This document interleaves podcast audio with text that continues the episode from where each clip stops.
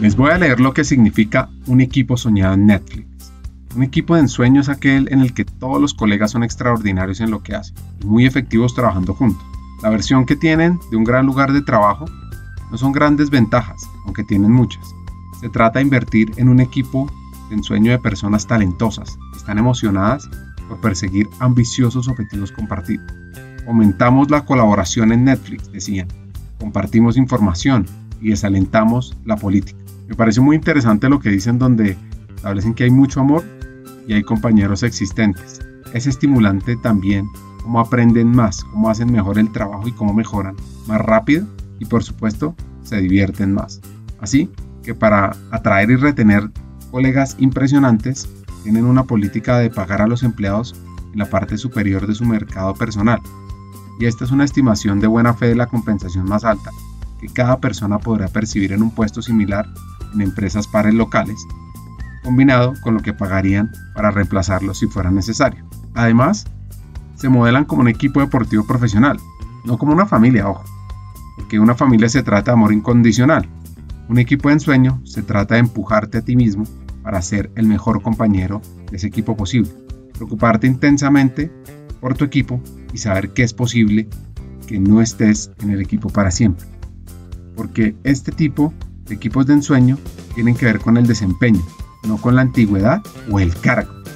Y depende del gerente asegurarse que cada jugador sea increíble en su posición, juegue de manera efectiva con los demás, tenga nuevas oportunidades para desarrollarse. Así es como siguen ganando el campeonato, el entretenimiento en el mundo.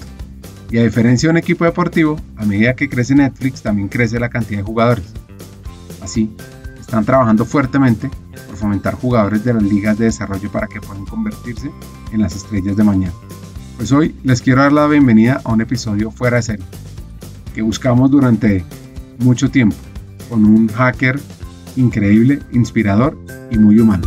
Ya van a conocer todo en detalle. Hackers del Talento, más que un podcast, es una comunidad. Una comunidad que aprende a partir de las historias de CEOs, de líderes de talento humano de influenciadores y pensadores, donde ellos nos comparten sus aprendizajes, sus historias de vida, para que juntos humanicemos las compañías en América Latina. Disfruten el episodio.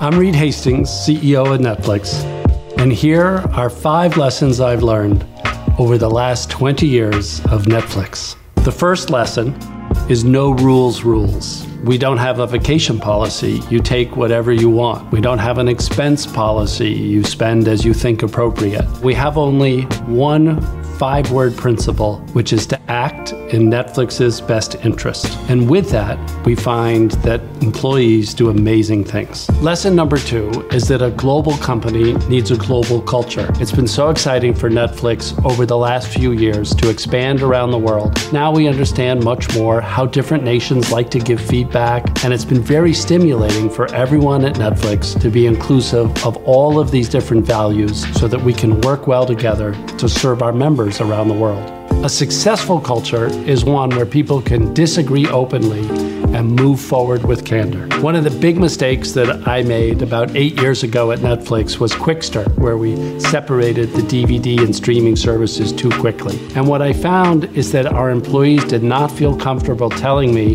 that this was a bad idea. Afterwards, we realized it was a bad idea, so we changed our culture to really focus on farming for dissent it's each leader's responsibility to stimulate people to really say what they think might be wrong. For all of our leaders, including me as CEO, our job is to inspire, not to manage. If you've got high performing employees, you can broadly set context and focus on inspiration to stimulate the best creativity amongst people to create great ideas that help your company move forward. And the last lesson is to open the books, share information broadly inside the company so people have the information they need to make great decisions for the company. And it's all about freedom and inspiring people to serve our customers. El episodio de hoy es con un hacker del talento español, inspirador. Se llama Sergio Esam y hoy es el CHRO de Netflix. En este episodio tendremos una historia de muchos matices, empezando por la vida en una ciudad española industrial, un pequeño pueblo llamado Burgos, siguiendo con la vida de ser un actor relevante en el mundo de People para una multinacional como PepsiCo, el cambio a Netflix, el futuro en el entretenimiento y sobre todo muchas lecciones de trabajar de la mano con grandes CEOs transformando el talento y la cultura. Antes de conocer su historia, por supuesto, uno quiere saber cómo es trabajar con Reed Hastings, el fundador de Netflix.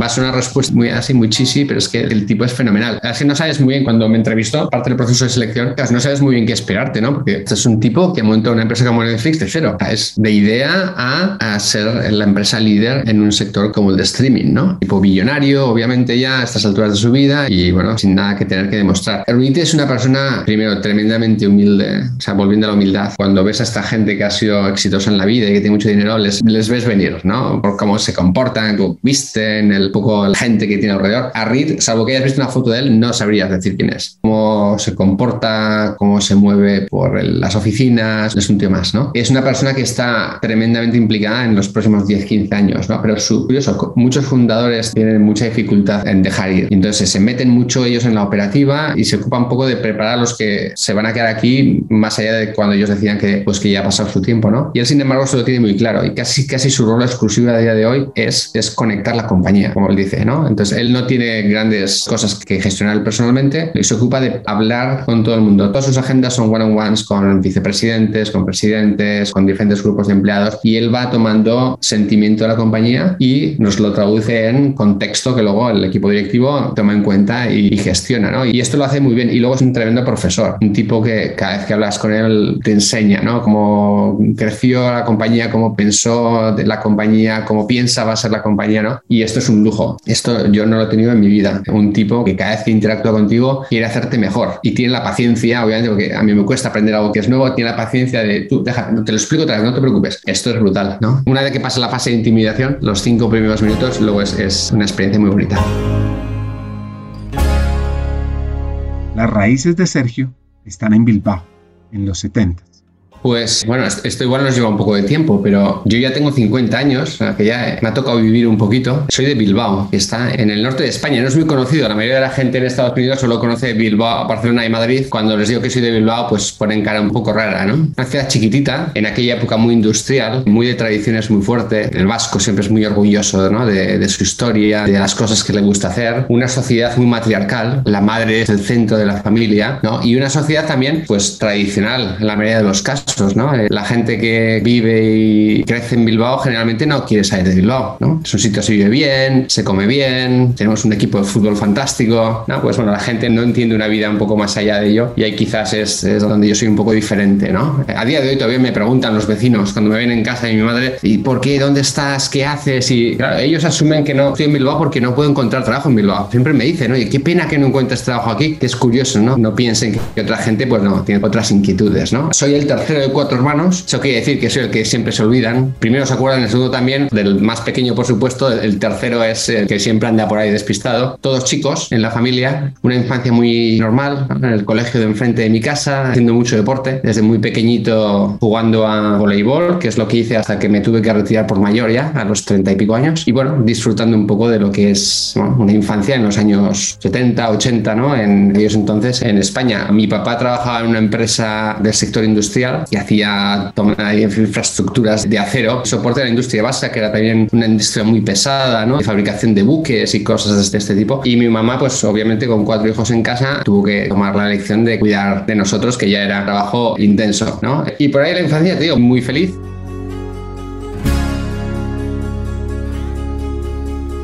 Reúne un grupo de buenas personas y podrás cambiar la escuela, la empresa y la sociedad, y así el mundo. Cada uno de nosotros es un trabajo en progreso.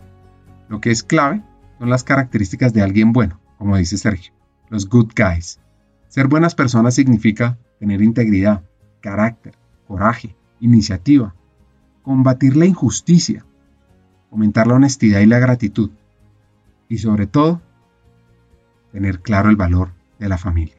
Bueno, es difícil encontrar uno, sinceramente. Nosotros somos una familia de clase media, muy normal, sin grandes cosas, pero tampoco sin grandes aprietos. Mis padres siempre me enseñaron a ser muy humilde, eso lo primero, ¿no? No asumir que las cosas te vienen gratis, que trabajarlas y trabajarlas bien. Trabajarlas bien quiere decir con mucha educación, sobre todo ser, ser personas muy amables con el prójimo. ¿Qué es lo que le digo yo a mis hijos? A mis hijos siempre les digo una cosa, le digo, in this family we are good guys. Y siempre les digo, si algo os acordáis de vuestro padre cuando ya no estéis, es muy mayor y sabéis como vuestros hijos, es esta, en nuestra familia somos good guys somos kind people, tratamos al prójimo con respeto. Creo que una parte muy fuerte de esa influencia también es el deporte. O sea, como te decía, yo jugué a voleibol muchos años a nivel ya más mayor, a nivel profesional, y siempre tuve entrenadores que hacían mucho hincapié en tu comportamiento, en el entrenamiento, en el partido y con los competidores. Y eso te da una serie de valores muy importantes de trabajo en equipo, obviamente, ¿no? Pero te da un poco también la disciplina, que la disciplina es una cosa que luego en la vida cuando eres mayor te ayuda mucho. Entonces, mis padres siempre me llevaron por ahí, nos dio mucha libertad para elegir, también es cierto. No tuvimos unos padres muy estrictos en ese sentido. Eran más dejarte hacer, de enseñar con el ejemplo y eso sí, cuando te desviabas, cuando tu padre hablaba contigo, tu madre, era suficientemente serio, ¿no? Con lo cual también lo hace más memorable, ¿no? Las veces que te echaban la bronca, como no pasaba mucho, pues lo recuerdas mucho incluso a día de hoy.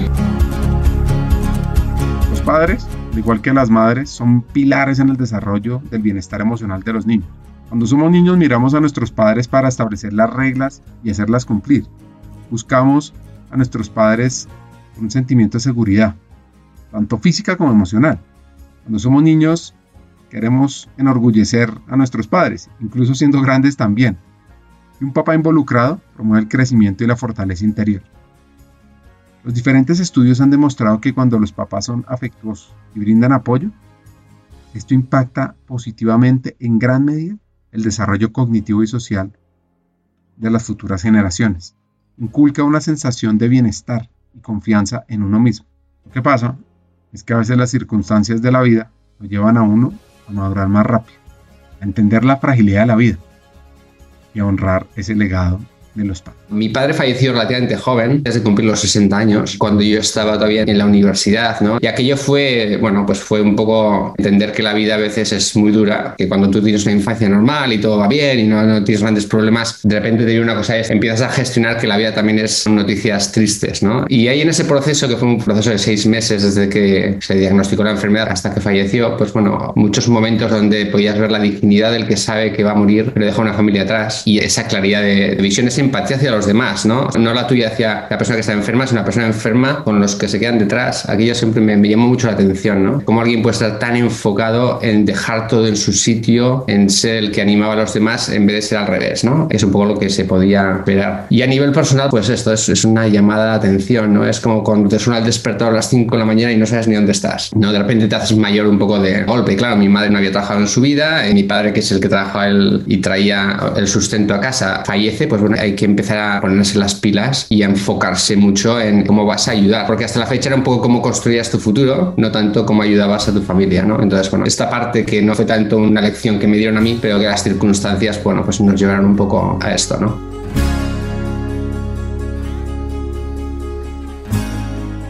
Para nadie es un secreto que todos vivimos malos momentos. La vida es una montaña rusa.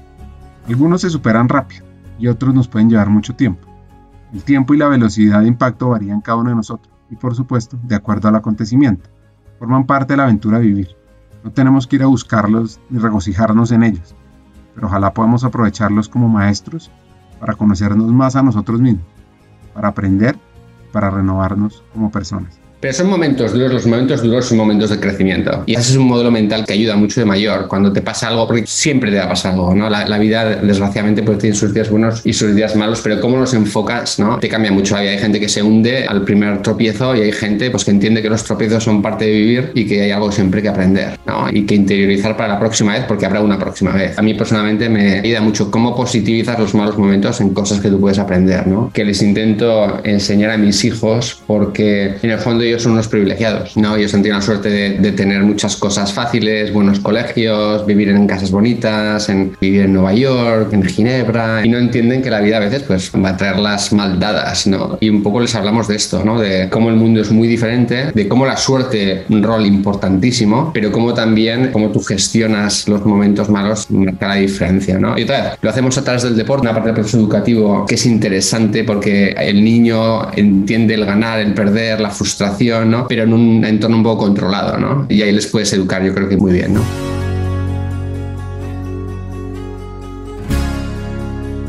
La pasión y la disciplina se pueden aprender de múltiples maneras.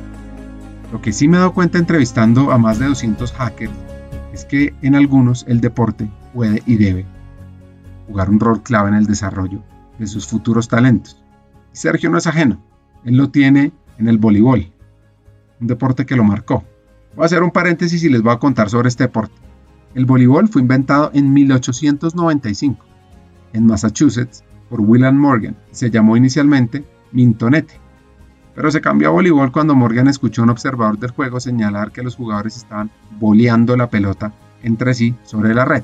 Ya en 1916, las habilidades de colocar y rematar se originaron durante un partido en Filipinas. Originalmente era un juego de interior y el voleibol poco a poco se fue llevando a otros lugares, por supuesto a la playa, en la década de los 20 en California. Y el primer juego de playa de dos hombres se jugó en 1930, aunque en el 24 ya el voleibol demostraba como un evento no oficial durante los Juegos Olímpicos de ese año en París y el voleibol masculino y femenino no se introdujo como deporte oficial en los Juegos Olímpicos hasta el 64 en Tokio. Oigan esta cifra, 75 horas y 30 minutos.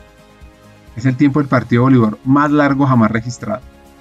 Sucedió en Kingston, Carolina del Norte. Eso sí es un verdadero ejercicio. Bueno, pues conozcamos la historia de Sergio, la conexión con este deporte y cómo le ha impactado su vida. Yo empecé con muy joven, yo empecé con 10 años creo, y bueno, en el colegio al que yo iba, de repente vino un profesor de educación física que venía de Málaga, del sur de España, y que era un apasionado del voleibol, y el tío montó allí el equipo de voleibol del colegio, con la suerte de que salió una generación de entre 20 y 30 jugadores que llevó un equipo de colegio a la primera división española, ¿no? Y ahí se empezó a montar un club, ¿no? Que le fue muy bien durante muchos años. Y bueno, pues tienes por un lado la parte educativa, otra vez que para mí es fundamental, los deportes de equipo son muy buenos cuando eres joven y tienes la cabeza donde no la tienes que tener, te ayudan mucho al respeto, a la disciplina, al depender de otro este tipo de cosas. Y luego, pues obviamente es estar con amigos tuyos durante casi 30 años, 20 y pico años, y cosas que obviamente todavía nos juntamos y todavía jugamos y todavía, bueno, es una parte muy bonita de mi vida, ¿no? Eh, también me llevo a viajar mucho, a conocer España, a, bueno, a otro tipo de historias. Igual posiblemente a alejarme de problemas, porque al final tenía tiempo para estudiar y para entrenar y jugar. No me da mucho más la vida, ¿no? Entonces, bueno, esto también te ayuda a no hacer demasiado el loco, ¿no? En esa época donde todos hacemos el loco un poquito. Pues imagínense que la conexión con el deporte duró más tiempo, y es que practicar alguna disciplina es clave para estar bien, para mejorar la concentración, para dormir profundamente, para reducir el estrés, para reducir la depresión.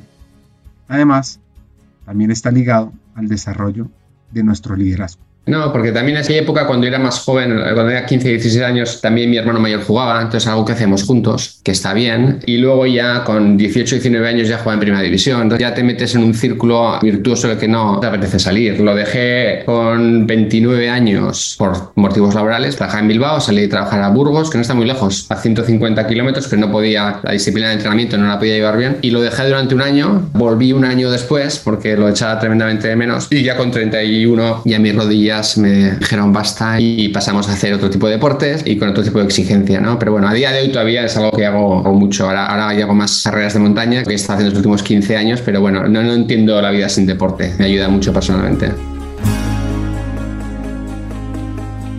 Llega la decisión de qué estudiar.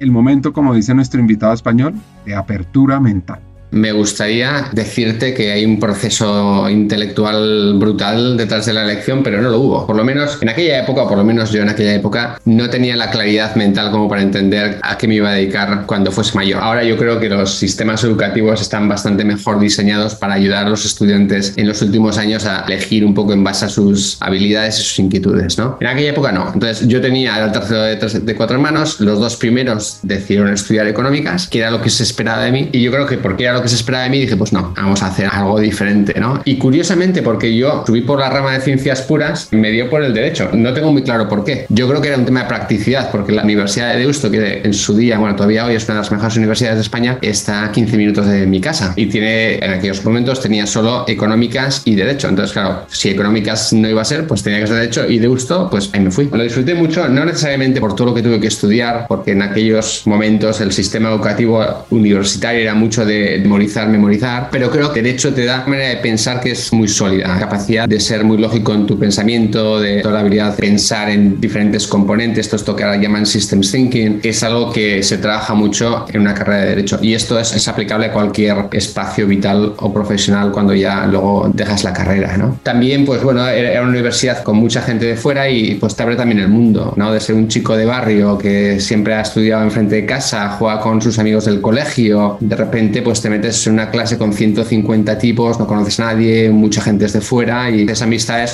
para toda la vida, ¿no? Y amistades muy diferentes a ti, ¿no? Yo creo que los cinco años de carrera fueron un poco de apertura mental. El mundo es diferente, hay gente por ahí interesantísima, hay cosas que hacer, ¿no? Y son años muy bonitos. Yo creo que los recuerdo más bonitos que los anteriores. De hecho, los cinco años de carrera, yo creo que por ahí hicimos un grupo muy bonito y, y sí, lo recuerdo con mucho cariño.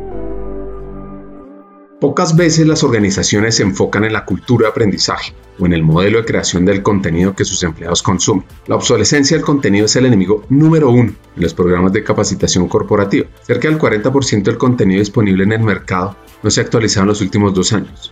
¿Cuándo fue que actualizaron los contenidos internos de capacitación por última vez? Hay una plataforma que ha sabido apalancarse de la economía de creación de contenidos, Udemy. Con más de 55 millones de estudiantes, Udemy es hoy por hoy el destino de capacitación virtual más grande a nivel global. Lo que hace único y diferente a Udemy es su modelo de marketplace. Expertos del mundo real pueden transmitir su conocimiento en cursos ágiles, actualizados y con el sello de calidad de la validación social de millones de estudiantes. El 74% de los cursos de Udemy han sido actualizados en los últimos dos años. Y cerramos esta pausa, continuemos con el episodio. Bueno, ¿y pueden creerlo? Se enfocó en derecho laboralista no tengo un momento, todos los profesores te marcan de una manera u otra. Me acuerdo mucho el último año porque fue el que coincidió con el fallecimiento de mi padre y esto fue semanas antes de los exámenes finales. Todo el mundo, me acuerdo hablar con ellos por muchos motivos, ah, pero uno en particular no. Ya he estado muy despistado las últimas semanas y todo el mundo me dijo no te preocupes, te hacemos exámenes orales un mes más tarde, ¿no? Y, aquello sí que fue un gesto bonito, ¿no? ¿no? No tenía muy bien por qué hacerlo. Lo hicieron y todavía lo recuerdo, ¿no? Pero no, no me acuerdo especialmente de ninguno de ellos. Otra vez lo que más te lleva son los amigos, amigos que mantienes a días de hoy, ¿no? Tengo cuatro o cinco amigos de universidad que se unieron a los cuatro o cinco amigos de colegio que son tu círculo vital, ¿no? Porque al final casi todos nosotros tenemos cinco o diez amigos, ¿no? Que son los amigos de verdad, ¿no? A los que vas en las buenas y en las malas, ¿no? Y es parte que me lleva. Quizás por esto de abrirte la mente a otras personas que vienen de otros sitios, empieza a picarme la idea de tener una vida o una carrera un poco más allá de Bilbao y lo que se, posiblemente se espera de mí. Y a día de hoy yo creo que, que en aquella época es posiblemente donde se me formó esta idea de vamos a probar el mundo un poquito, ¿no? Cómo y a ver si ser exitoso y a ver cómo es tener una familia también que vaya por el mundo y ese tipo de cosas que no eran muy normales otra vez en aquella época y en aquella ciudad.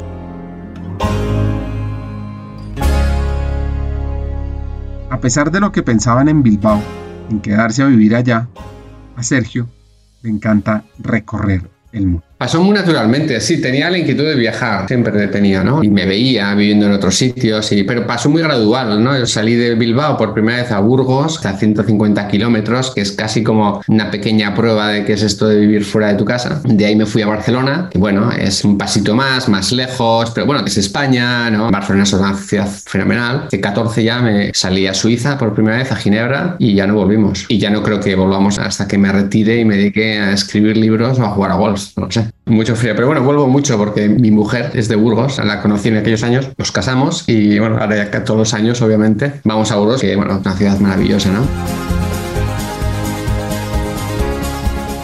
Poco a poco comienza una transición del mundo de derecho al mundo de lo humano. Bueno, en España, como en muchos países, las áreas de relaciones laborales están generalmente organizadas dentro de departamentos de recursos humanos y las áreas de relaciones laborales generalmente tienen abogados laboralistas. Entonces, después de dos años en el despacho, hice una pequeña transición de un año, una pequeña compañía de seguros, pero el mayor cambio pasó cuando me fui a trabajar a Ericsson, compañía sueca de teléfonos móviles, de infraestructura de telecomunicaciones, ¿no? Y por ahí me contratan dentro del departamento de recursos humanos, hacer relaciones laborales, que en aquellos momentos básicamente era gestionar la relación con el comité de empresa, negociar el convenio colectivo y en aquellos momentos coordinar la implementación de la Directiva Europea de Protección de Riesgos Laborales. Y en esos cuatro años que estoy en Ericsson, pues pensaban que, bueno, podía hacer más cosas, pues me empiezan un poco a educar y a moverme a las áreas más tradicionales de recursos humanos, ¿no? En aquella época hice también el, máster de gestión de recursos humanos para formarme un poquito más y una vez que ya hice la transición a ser más un generalista de, de recursos humanos, pues no ha habido vuelta atrás.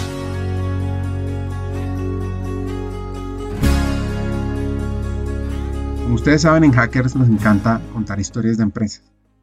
Primero de abril de 1876, Lars Magnus Ericsson funda su propia compañía, un taller de ingeniería mecánica en un modesto lugar, un tamaño bien pequeño, 13 metros cuadrados, en el gran centro de Estocolmo, donde Lars y sus socios comienzan a crear sus propios teléfonos.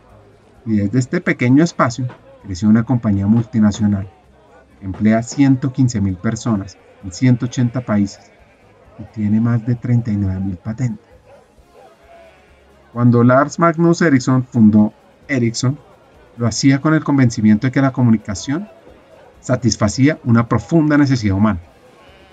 Como emprendedores innovadores, Lars y su hija Hilda trabajaron juntos para crear una compañía que se convertiría en líder mundial en sistemas y servicios de telecomunicaciones. Ya en la década de los 80 lanzaban el primer sistema de telefonía móvil, NMT, Nordic Mobile Telephony, en Arabia Saudita. Y NMT fue el primer sistema telefónico móvil totalmente automático y los estándares con los que se construyó allanaron el camino hacia el GSM y la, y la tecnología de comunicación móvil moderna. Hoy por hoy, Ericsson está apostando fuerte por convertir el 5G en el nuevo estándar global de la tecnología de las telecomunicaciones.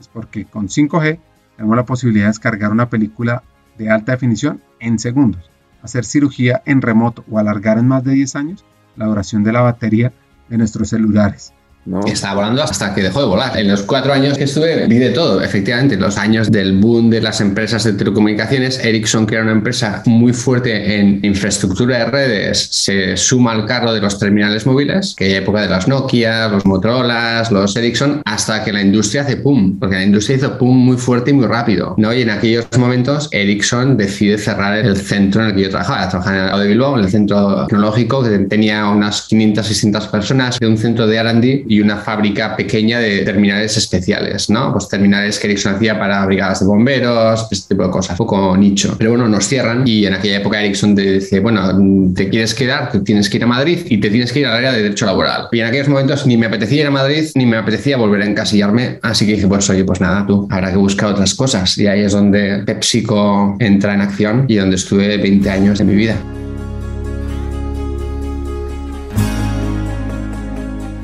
Entonces, ¿por qué llega Burgos? A esa ciudad, hace más de 800 años, el 20 de julio de 1221, puso la primera piedra de la Catedral de Burgos y la terminaron en 1260. Esta estructura como la admiramos hoy tardó muchos años más en completarse. Dice la leyenda que cuando la esposa de Fernando III de Castilla estaba de paso por París, mirando el río levantó la cabeza y se encontró con la belleza de la Catedral de Notre Dame, que por ello su esposo, muy querido, muy caballeroso, decidió hacerle un regalo. Sí, la construcción de la Catedral de Burgos en estilo gótico francés. Y esta ciudad, años antes, había sido fundada por Diego Rodríguez Porcel en el año 884 y fue capital del Reino de Castilla. Ya en 1512 los reyes católicos dictaron en esta ciudad las leyes de Burgos, que se aplicaron en la conquista y fueron la base de los derechos humanos de hoy. Además, durante la Guerra Civil Española, Burgos fue la capital franquista de España. Sigamos con la historia de Sergio. Me voy a Burgos. Lo primero, en Burgos Pepsi tenía una fábrica de snacks, en aquellos momentos una de las más grandes de Europa. Y bueno, me ofrecen la posición para, para esa fábrica desde ese punto de vista de recursos humanos, ¿no? Y bueno, en aquellos momentos PepsiCo, yo no sabía ni lo que era PepsiCo. Yo sabía que era matutano, ¿no? Es como cuando en México dices, es PepsiCo, no lo sé, pero yo conozco Sabritas o Gamesa, ¿no? Es un poco lo mismo, ¿no? Entonces me metí allí, un mundo más fabril, más de frontline, uh, pero muy, muy divertido. Una empresa un poco más sofisticada en cuanto a gestión que Ericsson, curiosamente, ¿no? Y una empresa donde lo más agradable quizás es que a nadie le importa apostar por gente joven, con gente con poca experiencia, muy poco tradicional en ese sentido, que es lo que yo siempre agradezco, que siempre me llevaron en palmitas desde muy chiquitito hasta que hace un año decidimos hacer otras cosas, ¿no? Y bien, me cambió la vida. Primero porque conocía a mi mujer mientras trabajaba en la compañía, los dos trabajamos en la compañía, o sea, ya te cambia. Y luego Pepsi al final fue fundamental en facilitar el tipo de vida que nos habíamos marcado para la familia. nosotros no nos hemos movido por el trabajo, nosotros nos hemos movido porque queremos ser una familia que se mueve. Pepsi nos ayuda a hacer eso. A veces la gente lo hace un poco al revés, ¿no? Yo trabajo en esto, me tengo que ir a trabajar no sé dónde y voy arrastrando a los míos, ¿no? Nosotros no, nosotros queríamos tener una vida internacional, quería que nuestros hijos estuviesen expuestos al mundo y PepsiCo nos ayuda a hacerlo. Es un poco el modelo mental.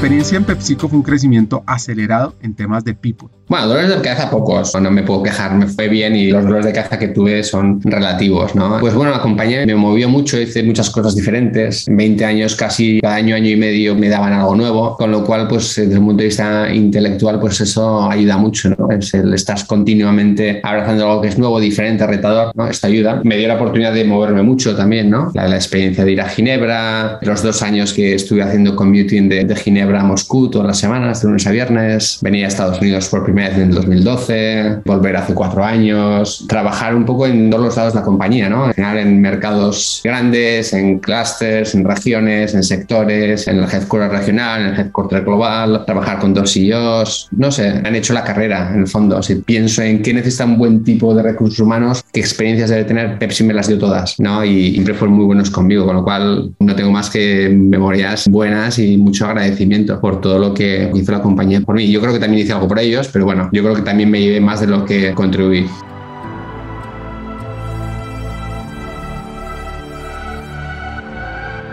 Cuando uno oye esta historia y ve el éxito, no sabe lo que hay detrás. Incluso puede suponer que no es tan difícil, que no hay tantos sacrificios. Pero, pero, pero, ¿cómo se logra con esa preparación? ¿Cómo se logra estar ahí desde joven? Pues lo hace trabajando muy duro. En estas cosas, seguro que hay gente brillante que lo hace de, una manera diferente, pero yo solo trabajando más y siendo muy humilde, que volvemos a la infancia y lo que me enseñaron. La humildad es la mejor de las habilidades que puedes ejercitar, ¿no? Porque tú cuando vas a un sitio nuevo, generalmente no eres el que más sabes. Y luego no suele ser muy buena estrategia el tener muchas opiniones muy pronto, ¿no? porque la probabilidad de que totalmente equivocado es bastante grande. Entonces, entre esas dos cosas, la necesidad de entender un poco lo que tienes que hacer, lo que te rodea, pero también la realización de que entras a trabajar con gente que lleva en ese entorno muchos años, pues te lleva a trabajar más, ¿no? Porque al final esto del éxito va mucho de transpirar, ¿no? inspirar también, pero poquito, se transpira mucho, ¿no? Y ahí otra vez, volviendo a las lecciones de infancia, la disciplina deportiva te ayuda mucho también, ¿no? A ser muy, muy disciplinado en cómo afrontar estos retos, ¿no? Porque luego también cuando ya les subes de exigencia y les metes viajes internacionales y agendas muy duras, incluso a nivel físico, cómo gestionas tu, tu energía, tus horas de sueño, tu comida, tu entrenamiento, es relativamente importante. La historia de Sergio en PepsiCo y la historia de su crecimiento. Entendamos cómo evolucionó la empresa. Eso sí, antes que nada la historia de PepsiCo arrancó con una bebida producida por Caleb Braham, un químico farmacéutico que preparaba y vendía la bebida en su bótica en la localidad estadounidense de New Bern, Carolina del Norte. La intención de Caleb era crear una bebida que ayudara a la digestión y fuera estimulante. Así, la bautizó Pepsi Cola, haciendo alusión a la enzima digestiva pepsina. Luego de un largo periodo de éxito total, en 1923, la empresa tuvo serios problemas económicos relacionados con el descenso del precio del azúcar. Y tras la quiebra, Roy McGargill formó la corporación Pepsi Cola y compró todos los bienes y la marca registrada a los acreedores por 35 mil dólares. Durante algunos años, Coca-Cola tuvo la oportunidad de comprar a Pepsi Cola, pero no llegaron a un acuerdo. Al final, la empresa pasó a manos de Charles Koch, el presidente de Loft Inc., una fábrica de golosinas que tenía una gran cantidad de máquinas de refrescos dispuestas por todo el país. Pues les tengo que contar que Loft reformuló la receta de la Pepsi Cola, tratándola de acercar más a la Coca-Cola. Y es importante mencionarles que cuando se introdujo la botella de 12 onzas, acompañada de una gran campaña de publicidad por radio, la empresa ganó un notable crecimiento económico. Así, dobló sus beneficios entre 1936 a 1938. Después de esto surgió un pleito. Un pleito legal entre Good y Loft, y la Corte Suprema de Delaware estuvo en favor de Loft. Se nombró a Walter Mack presidente de Pepsi Cola, quien estuvo al frente durante 40 años. Básicamente Mack comenzó a cambiar las estrategias publicitarias que siempre excluían a la población afroamericana, o cuando los incluían era en base a representaciones estereotipadas. Así que Mac decidió cambiar esto porque entendió que la empresa podía beneficiarse con los anuncios dirigidos a esta población. Contrató a Henan Schmidt, un publicista en el sector de prensa, para que creara un grupo de personas negras que estuvieran a cargo de los anuncios. Por desgracia, este equipo se acabó tras el comienzo de la Segunda Guerra Mundial.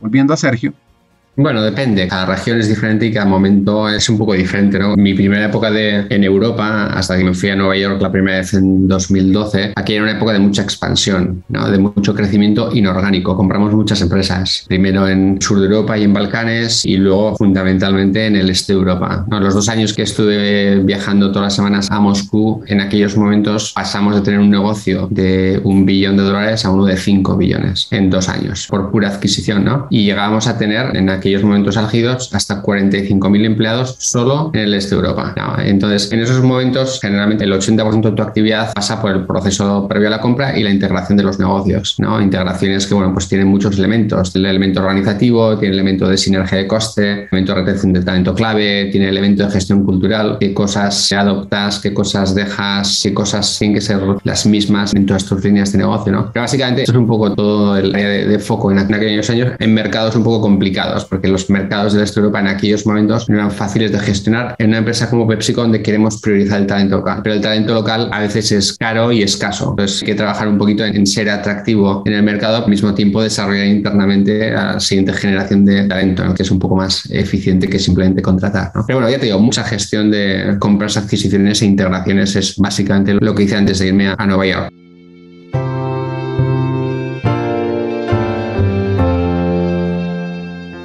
Pues este español ahora tiene que poner todo su conocimiento, toda su habilidad estratégica global desde los headquarters o el centro de operación y lo que pasa es que nunca ha trabajado en Estados Unidos, lo cual aumenta el reto. Sí, es el mundo y bueno, pues el mundo es más complicado, ¿no? Porque tú vienes de un entorno europeo que te ayuda, porque Europa es cierto que tiene un poco mercados desarrollados, fundamentalmente en Europa Occidental y mercados en vía de desarrollo en, Europa Oriental, pero una realidad es que no has visto, ¿no? Latinoamérica es un poco más fácil porque compartimos muchas cosas, el idioma ayuda mucho a integrarte rápidamente, ¿no? Pero bueno, pero otra vez es geografía nueva, Asia, es Asia, es tremendamente complicada de entender, que estés mucho tiempo allí, y luego una corporación norteamericana siempre tienes sus cosas cuando tú aterrizas en un headquarter global, ¿no? Siempre hay un poquito de política, siempre yo creo que se mira un poquito diferente al, que viene de fuera, ¿no? No vienes sin el pedigrí de haber operado en Estados Unidos, te mira un poco con, bueno, a ver qué eres capaz de hacer, ¿no? Entonces viene este grado de complejidad un poco además del que ya viene en el rol, ¿no? Que son los roles corporativos siempre son un poco más diferentes, ¿no? Son roles de temas de largo plazo, son roles donde tienes que no negociar, pero entender que todo lo que hagas tenga que tener relevancia en 200 países, a trabajar con el CEO, con el board, ¿no? Son cosas que son un poco nuevas y los músculos son diferentes. Las habilidades que tienes que ejercer pues son diferentes que cuando estás integrando negocios en Rusia, ¿no? Que es otro tipo de agenda. Hagamos una pausa. Hackers del Talento busca humanizar las compañías, compartir experiencias y mejorar la realidad laboral en Hispanoamérica.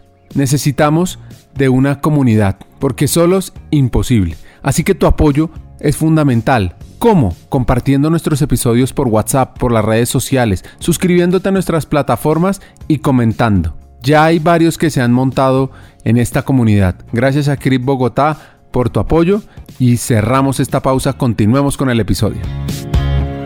Año 2018. Llega al centro de operaciones, donde además coincide con el cambio de CEO de Indanori a un español llamado Ramón Laguarta a Estados Unidos, que es cuando coincide en 2018, final del 2018 es cuando Indra decide retirarse y Ramón es nuevo CEO de PepsiCo, ¿no? que también coincide cuando cambio la última posición que ya tuve en, Pepsi. Pero sí vivía aquella transición, pero bueno, con, un CEO al que conocía de muchos años. La transición fue dura porque todas las transiciones de CEO son duras, ¿no? hay mucho trabajo alrededor, ¿no? era bueno, muy amable en el sentido que conoces al tipo que va a gestionar la compañía hace muchos años ¿no? y eso te da mucha tranquilidad y sobre todo mucha eficiencia en la relación con él y con lo que había que hacer en aquellos momentos. Lo bueno de los CEOs cuando trabajas cerca con ellos, CEOs son humanos y tienen cosas buenas y tienen cosas malas, como todos, ¿no? Y esto a veces cuando lees los libros, estas cosas, se ve la parte más bonita generalmente, ¿no? La parte mala no se ve. Cuando empiezas a trabajar con ellos, es una de las primeras cosas que te choca, es, coño, la gente también tiene malos días, ¿no? Esto lo hacen muy bien. Y esto ayuda mucho en cómo enfocar tu trabajo y la gente que la responsabilidad que tiene, obviamente es brutal. Pero bueno, volviendo un poco a tu comentario, que duda cabe que cuando pasa de Indra a Ramón, pues hombre, Ramón trae una manera de hacer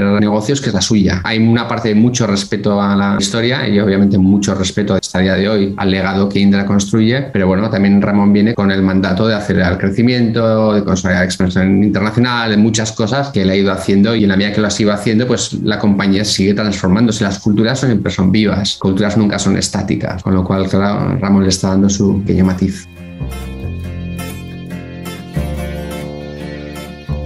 Las culturas son organismos vivos, no estáticos. Saquen su libreta y anoten ese hack. Pues imagínense que estaba Sergio en su casa cuando suena el teléfono.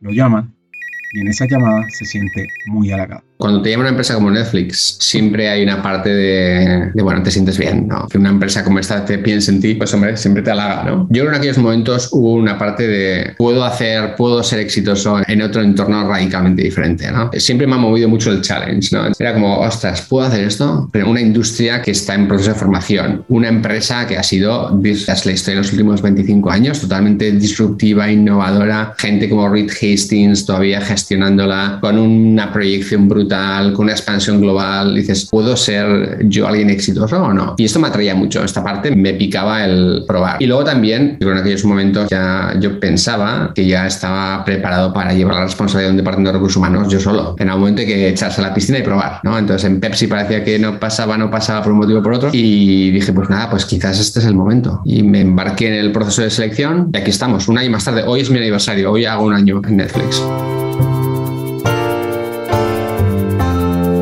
Entonces, cuando estaba conversando con Sergio, lo que yo pensaba era, uno cómo hace un cambio de PepsiCo, una industria de alimentos, a una empresa creativa. Pues otra vez, esto me lo miré como en Pepsi cambiaba de posición, como el contador a cero y a trabajar. Quizás en este caso un poquito más por varios motivos. Uno, porque la industria es totalmente nueva. no, solo es una empresa nueva, hay una organización nueva y personas nuevas, la industria, yo sé algo porque soy consumidor, pero obviamente hay mucho más que tienes que aprender. Entonces, haya habido mucho catch-up. Está la parte de entrar en una empresa cuando todavía la pandemia está en una fase complicada, ¿no? que en mi caso, incluso con la pandemia, me ha llevado a viajar el 80% de mi tiempo estoy fuera de casa, ¿no? porque pienso que esa es la inversión que tengo que hacer. Y la tercera es, bueno, pues empezar a diseñar una agenda como a ti te gusta, ¿no? Que es la parte atractiva de una empresa. Bueno, lo haces entendiendo un poco dónde está la empresa y dónde quiere ir, ¿no? Esta empresa es fascinante, es muy joven, 25 eh, años, pasó ya por bastante transición, desde la época de la batalla con Blockbuster hasta el movimiento streaming, hasta convertirse en mayor estudio del mundo, hasta quizás ahora donde estamos en otra fase de transformación, una empresa con un entorno cultural muy diferente, pero casi más que un entorno cultural, con una manera de hacer, de gestionar personas tremendamente diferentes a través de la cultura, ¿no? Y un poco con el reto de decir, ahora que me estoy haciendo más grande, voy a ser muchísimo más grande, ¿cómo mantengo esto? Sin convertirme en otra empresa donde la gestión de personas se haga a través de burocracia que no quiero tener. Y ese es el reto intelectual, porque cuando lo miras históricamente, empresas que han transicionado de pequeñas a mucho más grandes en los últimos años, si miras Amazon o Google o Meta, es cierto que hay un momento donde la escala les ha hecho cambiar su modelo de gestión a, modelos de gestión quizás más tradicionales, tradicionales en el sentido de los que son aplicados en consumo, en empresas como PepsiCo, Unilever, P&G, ¿no? que son modelos que no están mal, claramente funcionan, pero son muy diferentes a la cultura que nosotros tenemos en Netflix. Con lo cual, la pregunta estratégica es, ¿hay una manera diferente de escalar la compañía sin necesariamente caer en esos modelos más tradicionales? ¿no? Y es un poco lo que estamos intentando resolver y el challenge intelectual donde espero que les pueda ayudar la experiencia que yo tengo en haber gestionado muchas cosas de una manera global en una empresa que hace recursos humanos muy bien, sabiendo dónde queremos llegar, pero ahora entendiendo Netflix cómo podemos llegar de una manera diferente. Y ese es un poco el reto.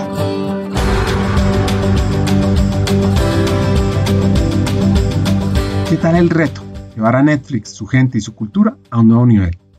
Esta empresa donde predomina varias virtudes, varios comportamientos y les voy a ir contando algunos. Uno es contexto, no control. En Netflix se esfuerzan por desarrollar buenos músculos para la toma de decisiones en el día a día. Se enorgullecen de las pocas y no tantas decisiones que toman los altos directivos. Dicho esto, no creen en la gestión de no intervención. El papel de cada líder es entrenar, establecer el contexto, dar sugerencias, comentarios, estar muy informado sobre el trabajo de su equipo, en lugar de microgestionar pequeñas decisiones, y así los líderes pueden explorar los diferentes matices de los proyectos. Y esta información se puede usar para establecer un mejor contexto para los equipos, de modo que se tomen bien más decisiones. Así que en, Así que Netflix creen que es más eficaz e innovador cuando los colaboradores de toda la empresa toman sus propias decisiones. Y otro punto clave, menores niveles de gestión los hace más ágiles. La cultura de contexto, no control, funciona mejor cuando los líderes manejan muchos subordinados directos, dando a cada empleado suficiente autonomía para hacer el trabajo de sus vidas, para hacerlo mucho mejor. Incluso a veces tienen equipos más pequeños debido a la especialización o entornos de subescala. Pero esas son excepciones y no la norma. Generalmente los líderes encuentran entre 6 y 2 informes directos, un buen equilibrio entre demasiadas capas y muy poco tiempo para agregar valor. Ahora, hay algunas excepciones a esto de contexto y no control. Por ejemplo, cuando una situación es urgente y no hay suficiente tiempo para desarrollar y compartir el contexto, un nuevo miembro del equipo aún no ha absorbido suficiente contexto para tener confianza, pues se reconoce que la persona equivocada está en un rol de toma de decisiones, temporalmente sin duda, o debe tenerse una infracción ética o de cumplimiento inequívoco. Hay una parte de adaptación, pero también creo que ellos me contratan en gran medida porque piensan que personalmente yo me puedo adaptar. Los valores de Netflix, como se explican en de Reed Hastings, de No Rules Rules o nuestro Culture Memo, son valores muy cercanos a los míos personales. Entonces ellos piensan, y yo pienso cuando obviamente estamos los dos conociéndonos en el proceso de selección, que nos vamos a poder adaptar bien. ¿no? Y es lo que ha pasado. Obviamente hay una parte de ajuste de algunos comportamientos que son un poco diferentes en Netflix que en PepsiCo, pero terrible y luego, volviendo a las culturas y lo que comentabas de empresas queriendo copiar, al final copiar culturas nunca es una buena idea, porque las culturas son tremendamente contextuales. Lo que necesita una industria y una empresa en un momento dado es tremendamente único. Tú puedes encontrar inspiración en otras culturas, en otras empresas, pero intentar copiar modelos es difícil y raramente funciona. Y también pensar en términos, cultura de Netflix es buena y la de empresa Y es mala. A mí esto la gente me lo dice mucho. Ah, pero la empresa, la cultura de Netflix es fenomenal, es la mejor del mundo mundo, y yo siempre digo, es la mejor del mundo para nosotros, pero seguro que no es la mejor del mundo para casi nadie más, ¿no? Y esto es lo bonito de las culturas, ¿no? Que son muy únicas y que están muy vivas. Es la otra dimensión, ¿no? Incluso en Netflix nuestra cultura está muy viva, muy fluida y hay que estar muy atentos para ver dónde tenemos que evolucionar. Uno de los elementos clave en Netflix es el coraje. Entonces, ojo con copiar las culturas. Son fluidas. Cada una es única. Entonces, es muy interesante ver lo que está pasando en Netflix, pero hay que entender exactamente tu hacker que nos estás escuchando, cómo es tu cultura para hacerla lo mejor posible. Entonces, en Netflix, ¿en qué están ahora? Un poco de trabajo en casi todas las áreas de recursos humanos. Hay una parte muy grande de foco en cómo estamos articulando la organización. La organización está en estos momentos en un proceso de transición de un modelo histórico ah, basado en la función y con mucho foco en Estados Unidos a un modelo operativo y una organización eh, más matricial con regiones y países. Obviamente, este es un cambio importante y que necesita soporte en muchos sentidos. Es la parte de dónde se hace el trabajo, la parte más del hardware y el software del, del diseño organizativo, tienes la parte de cómo estos nuevos equipos que se forman empiezan a trabajar y las transiciones más personales. Todo esto en un modelo operativo donde a nivel internacional no tenemos directores generales, ¿no? porque somos una empresa con un panel único, que también añade su complejidad desde punto de vista de gestión. Hay una parte también mucho de foco en gestión de compras y adquisiciones. Históricamente Netflix nunca ha hecho grandes operaciones o ninguna operación, un poco como Apple, creciendo nuestro negocio orgánicamente, pero algunas de las decisiones que hemos tomado últimamente en expandir nuestras líneas de negocio y quizás la más llamativa es la expansión en el área de, games, de juegos, llevan con un número más elevado de adquisiciones que, bueno, que tenemos que aprender a gestionar en cuanto a su integración o no dentro del ecosistema de Netflix, que como hemos hablado es un poco diferente. Y luego hay una parte importante quizás de gestión de la inversión, ¿no? Eh, y esto es un poco mezcla de todo. Tienes ese dónde decidimos que vamos a tener equipos en el mundo, ¿no? Más allá de California, un poco el tema de location strategy, cómo diseñamos la organización, cuál es el shape organizativo organizativo que queremos tener, dónde queremos invertir, en qué nivel, gestionamos esto de una manera un poco más proactiva, cómo nos gestionamos el talento temporal que tenemos en la compañía, que es bastante grande. Casi un 50% de los empleados que tenemos son gente que va y viene por diferentes motivos, que gestionarlo. Entonces, toda esta parte también lleva mucha atención cuando históricamente a nadie le importaba. Históricamente, cuando, cuando las compañías están en, en hyper growth, eficiencia no es un valor interesante, pero cuando llegas a otras etapas hay que mirar los niveles de inversión de una manera diferente para entender si el dinero que tenemos aquí está bien puesto aquí o lo podemos poner en otra película o en otra serie o lo que sea. Este es un, gran área de foco. El segundo gran área de foco es tener un ecosistema de gestión de talento más sofisticado, ¿no? porque la Netflix como principio es una empresa que siempre ha comprado en el mercado del talento en vez de desarrollarlo internamente, porque quizás en hypergrowth es un poco la estrategia que tiene más sentido. Con un modelo fundacional de desarrollo de talento muy extremadamente sencillo, y lees el, el libro de Reed, Reed diría algo así como si tú traes mejor talento en el mercado y le das un trabajo muy complicado y mucho feedback, esto es todo lo que necesitan para desarrollarse. Que si lo piensas tiene su sentido, ¿verdad? es que no, no, no está mal pensado y en empresas de tamaño relativamente pequeño funciona muy bien. Cuando las empresas empiezan a ser más grandes y tienen una escala internacional, tienes que añadirle un factor de sofisticación un poquito más grande, ¿no? Que es lo que estamos intentando hacer ahora, crear desde cero para Netflix el modelo de gestión de talento, ¿no? Que otras empresas tienen de muchos años, nosotros tenemos cositas, pero lo tenemos que montar. Que es tremendamente apasionante porque otras no lo podemos hacer como PepsiCo o como B&G. Entonces hay que buscar la versión Netflix de Talent Management. Y luego toda la parte cultural, quizás meterle un poquito más de rigor, ¿no? Porque es tan importante, en el fondo es cómo gestionamos la empresa, es el sistema operativo de organización. Había que hacer un par de cosas. La primera, entender de una manera más sofisticada, utilizando datos donde la cultura funciona y donde no funciona, que no deja de ser una mezcla de datos cuantitativos y cualitativos de una manera recurrente. Cada trimestre nos miramos para entender otra vez qué es lo que hay que hacer diferente. También había un poquito de trabajo en cuanto a poner la cultura de la compañía, el contexto de la visión, la misión y la estrategia, que esto es, son cosas que empresas más tradicionales o empresas más establecidas lo tienen más claro, cuál es la visión, cuál es la estrategia, cuál es la cultura, ¿no? Y siempre en ese orden. Pero quizás en Netflix, como el crecimiento venía casi porque venía, ¿no? Sin trabajarlo mucho,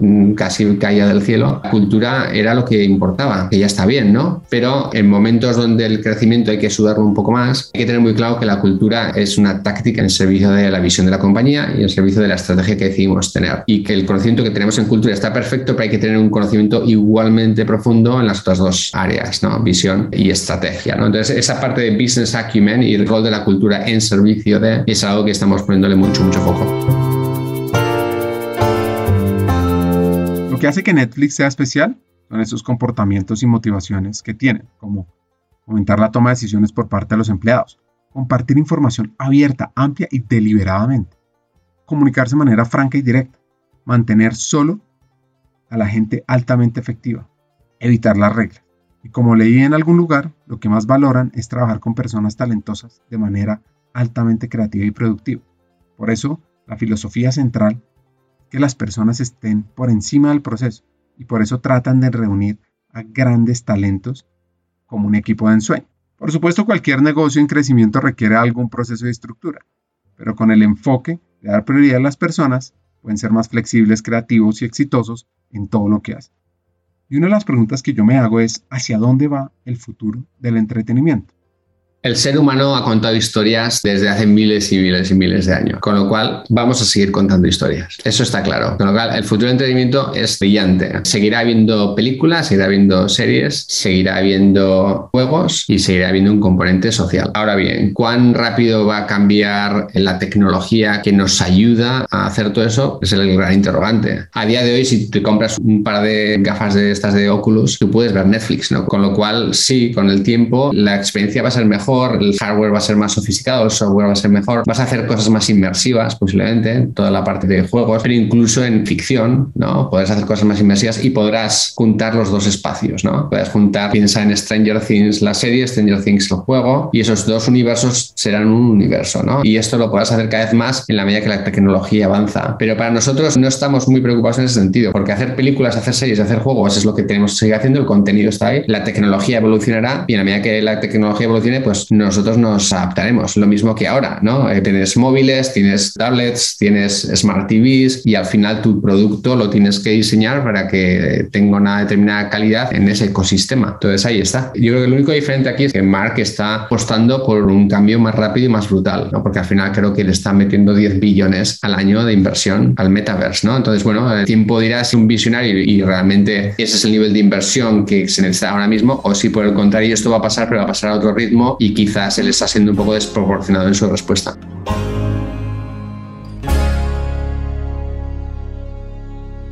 Una de las virtudes que a mí más me inspira en los diferentes líderes y diferentes hackers del talento es el coraje. ¿Qué significa esto en Netflix? Es tomar decisiones difíciles sin agonía ni largas demoras, tomar riesgos informados y estar abierto a posibles fracasos, cuestionar las acciones de los colegas que son inconsistentes con estos comportamientos, estar dispuesto a ser vulnerable en busca de la verdad y la conexión, y dar y recibir retroalimentación de colegas de cualquier nivel. Otro de los puntos interesantes sobre el futuro del entretenimiento tiene que ver con esa conexión entre el mundo educativo y el metaverso. Puede ser, no lo sé. Yo el sector educativo es otro sector que podríamos hablar durante mucho tiempo porque creo que está tremendamente infradesarrollado, considerado el avance tecnológico y lo que podría hacer en educación. Tendríamos que tener otro podcast para hablar de este tema, del cual tengo bastante pasión también. Pero volviendo a Netflix, otra vez, el mayor área desconocida es rate de progresión tecnológica y el nivel de adopción, que es esa otra también, ¿no? Porque una parte tú puedes decir, oye, pues el metaverse va a ser una realidad en cinco años porque hardware y el software va a avanzar tremendamente en en esos cinco años, pero en cinco años posiblemente será un 5% mundial que pueda acceder a esto, ¿no? Porque otra vez, los primeros dispositivos serán muy caros, tenéis todo el tema de ancho de banda, no hay una parte de infraestructura tecnológica que tiene que seguir. Entonces, vamos a ver, yo creo que estamos hablando más de 15, 20 años ¿eh? en esto, por lo menos 10. No creo que antes veamos un cambio radical en cómo consumimos entretenimiento o lo que Metaverse puede hacer en otros espacios, ¿no? Pues el trabajo en empresa o modelo educativo puede ser diferente, pero el trabajo en empresa a día de hoy tampoco lo veo incluso modelo educativo, creo que hay mucho avance tecnológico a día de hoy que podemos utilizar para optimizar educación o sistemas educativos, pero el metaverse todavía no lo veo tampoco. Para ti, hacker que nos estás escuchando en múltiples países de América Latina, pensar en la respiración no te lleva demasiado tiempo. Bueno, la respiración es importante para sobrevivir y todos lo sabemos. Sin embargo, no es algo que debamos educar o considerar, ¿cierto? Porque respirar es lo único que hacemos nosotros. Pero, pero, pero, prepárate para ser sorprendido. Nuestra capacidad para respirar de diferentes formas puede tener un gran efecto en nuestra salud. Por ejemplo, respirar y masticar puede configurar nuestra cara, expandir nuestras vías respiratorias y ayudarnos a sobrellevar todo, desde el asma hasta el estrés. Y lo que puede ayudarnos a experimentar alucinaciones o adquirir control sobre nuestro ritmo cardíaco y temperatura corporal son las técnicas de respiración extrema. Pues, ¿qué está leyendo Sergio? Pues mira, estoy leyendo, tengo un coach que me ayuda en varias cosas y estoy leyendo un libro que se llama Breathe, ¿no? Respirar. Te lo recomiendo. Luego te envío porque ahora mismo el autor se me escapa, pero básicamente es un libro que habla de las bondades de respirar bien, ¿no? Entonces, la parte, en primer capítulo, los dos primeros capítulos, la parte histórica de evolución uh, del ser humano y cómo en esa evolución del ser humano se pasa de una respiración predominantemente nasal a una respiración predominantemente vocal, las horribles consecuencias de ese cambio ¿no? Empieza a describir un poco los beneficios de volver a reeducar el cuerpo a hacer una respiración básicamente nasal, ¿no? Luego ya el resto del libro es mucho más detallado en, cómo se puede hacer y los beneficios. Esta es la primera parte, es mucho de la explicación histórica de evolución del ser humano y de varios ejemplos de investigaciones científicas en los últimos 20, 30 años de hacerlo de una manera o de otra, ¿no? Entonces, bueno, eso es lo que estoy leyendo porque el coach me lo ha pueto como tarea y con los coaches ya sabes, tienes que hacer las cosas para esta fecha, si no te echan la bronca, entonces, bueno, es más disciplina una mattina mi sono alzato, bella ciao, bella ciao. Una mattina mi sono alzato e ho trovato l'invasor. Oh partigiano, portami via. Oh bella ciao, bella ciao, bella ciao, ciao, ciao, partigiano. Porta mi vida y mi centro Este episodio buscamos durante mucho tiempo es una conversación sobre la vida de este hacker español, sobre cultura, sobre la oportunidad de estar cerca de grandes CEOs, sobre lo que significa una única cultura en una empresa, sacar la propia esencia y mucho más. Acá vienen mis tres hacks. El primero, debemos crear un equipo soñado en cada empresa, o más bien, muchos equipos soñados dentro de la empresa, porque con el mejor talento es posible lograr los mejores resultados. Y claro está, en Latinoamérica debemos invertir aún más en la educación de ese talento, para que esté listo ser parte de los mejores equipos y la competitividad latinoamericana. 2. Las culturas no son estáticas, son fluidas, cambiantes y ojo con copiarlas. Y 3. Ser CEO es una gran responsabilidad.